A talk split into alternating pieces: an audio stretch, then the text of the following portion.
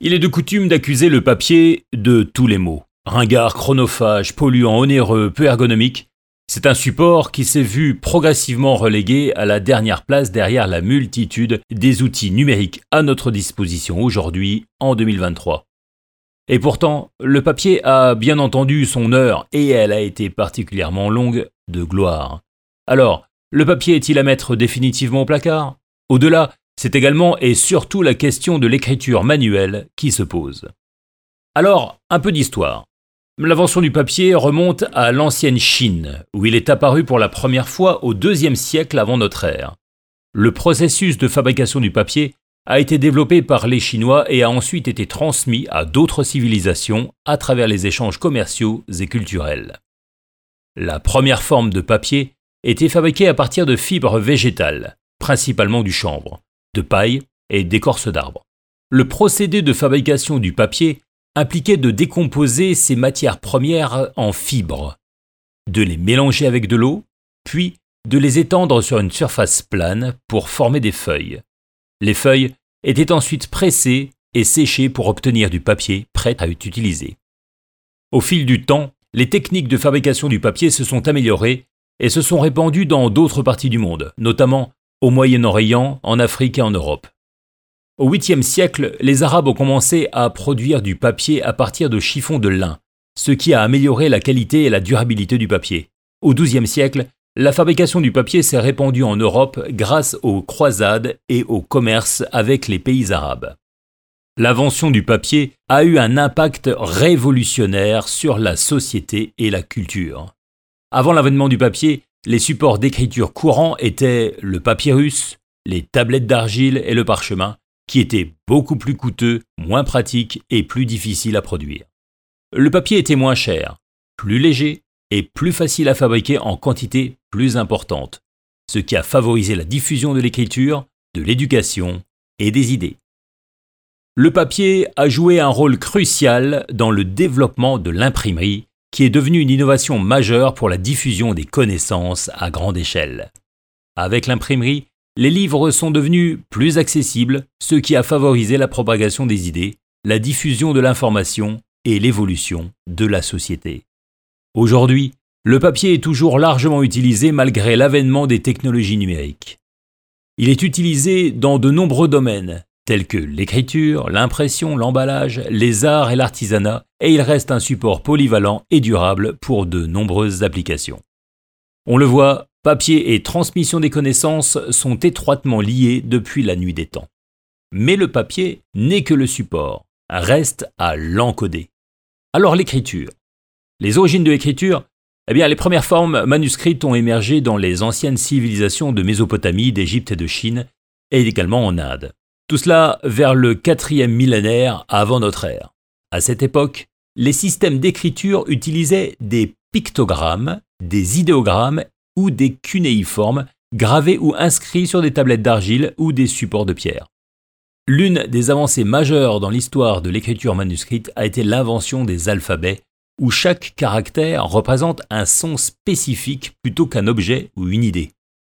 Les alphabets émergé dans différentes régions du monde, notamment en Phénicie, l'actuel Liban, vers le deuxième millénaire avant notre ère.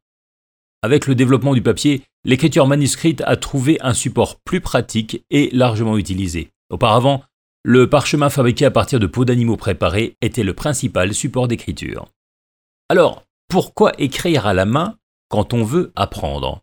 Eh bien longtemps, la transmission du savoir s'est faite à l'oral l'écriture ne venant qu'encoder des sons et surtout, elle permettait de reproduire fidèlement l'idée originale avec un minimum de déformation.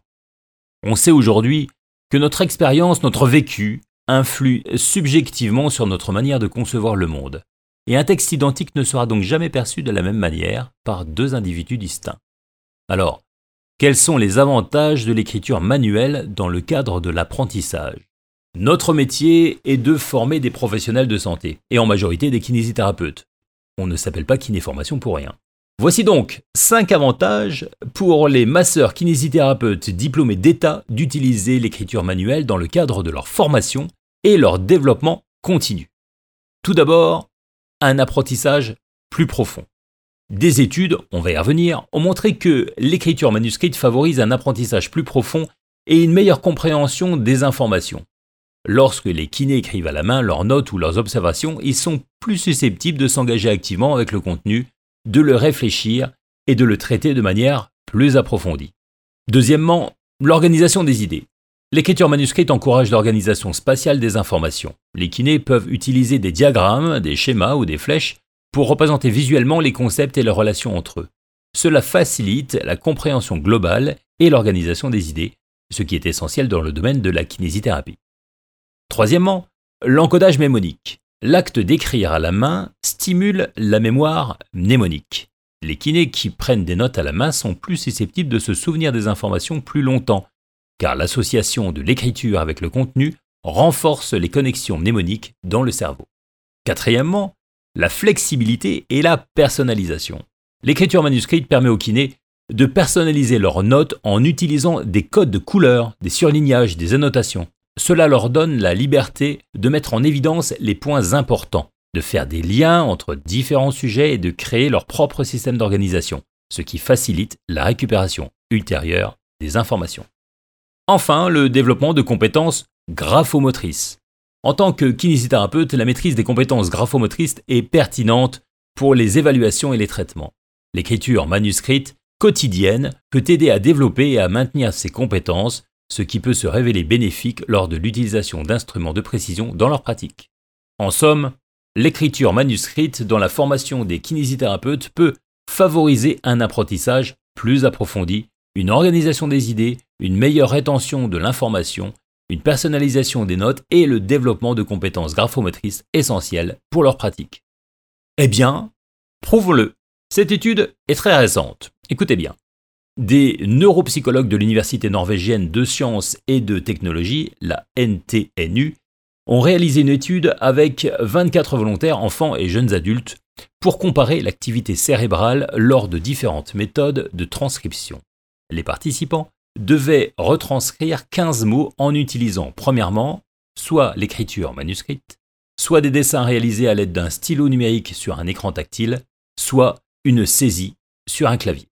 L'activité électrique de leur cerveau était mesurée à l'aide d'un électroencéphalogramme EEG. Les résultats, publiés dans la revue Frontier in Psychology, ont montré une activité synchronisée des bandes θ dans les régions pariétales lors de l'écriture manuscrite et de la création de dessins, ce qui n'était pas observé lors de l'écriture au clavier. Cette activité est associée à l'apprentissage et à l'encodage de nouvelles informations. Ainsi, l'étude suggère que l'écriture manuscrite et le dessin pourraient avoir des effets bénéfiques sur la cognition. Alors, comment associer l'écriture manuelle avec les nouvelles technologies?